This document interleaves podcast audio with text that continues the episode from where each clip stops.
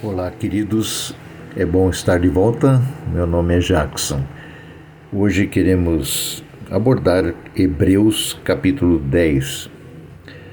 Hebreus nos conecta ou conectam de uma forma muito clara é, a antiga e a nova aliança.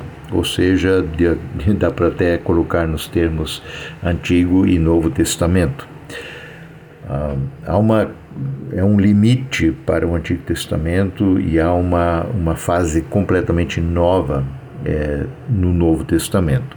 Isso não significa que o Antigo deva ser descartado. Ele, como a gente falou no capítulo 1 de Hebreus, abrindo Hebreus, é, no, antigamente Deus falou de várias maneiras através dos profetas, que continua aí presente essa palavra ela não foi revogada de toda.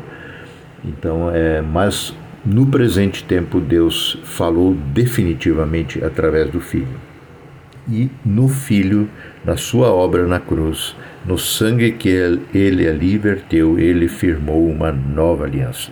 A antiga aliança era apenas um vislumbre das coisas boas que estavam reservadas para nós através de Cristo e o seu sacrifício na cruz.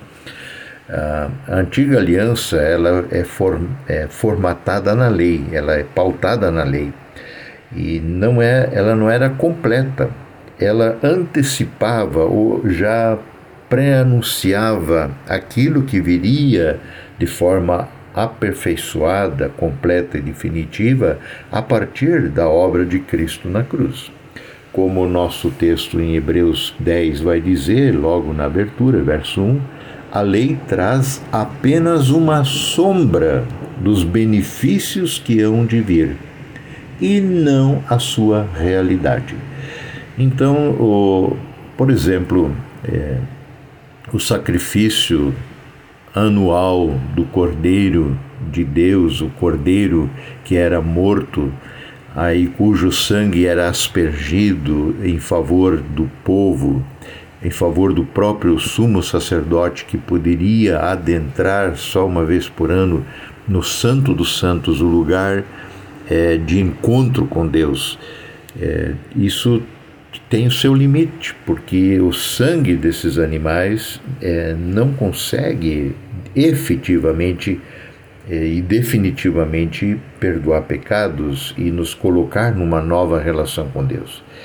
É, se tivesse a antiga aliança conseguido fazer isso, os adoradores seguiriam cada um o seu próprio caminho alegremente e não mais presos aos seus pecados. Mas o sangue de animais é, não pode apagar o pecado. Mas o sangue de Cristo, sim, porque este foi aceito, porque é sangue dado voluntariamente por Jesus em nosso favor na cruz. Ele, homem como nós, a nossa semelhança, sem pecado algum, deu a sua vida para que nele e Cristo e Deus aceitou a obra de Cristo em nosso favor como suficiente pagamento pelo nosso pecado, nele pudéssemos ter vida nova. É, e aí nós temos uma relação com o Deus vivo a partir dessa realidade. É, porque na antiga aliança, em vez do sacrifício remover é, a consciência do pecado, a repetição dos sacrifícios de animais, é, na verdade, só realçava a, a preocupação e a culpa, porque o sangue de touros e de bodes, como diz o nosso texto, não pode é, eliminar o pecado. É, é, isso que a profecia então quer dizer também res, com relação a Cristo. Tu não queres sacrifícios e ofertas ano após ano, e me preparaste um corpo para o sacrifício, não é aroma ou fumaça do altar que te dão algum prazer. Então ele disse: Estou aqui para fazer do teu modo, ó Deus, como está determinado no teu livro. É, é uma palavra, uma situação que é colocada, por assim dizer, na boca de Jesus aqui, que Jesus então se disponibiliza para fazer a coisa do modo certo, do modo de Deus, uma vez por todas.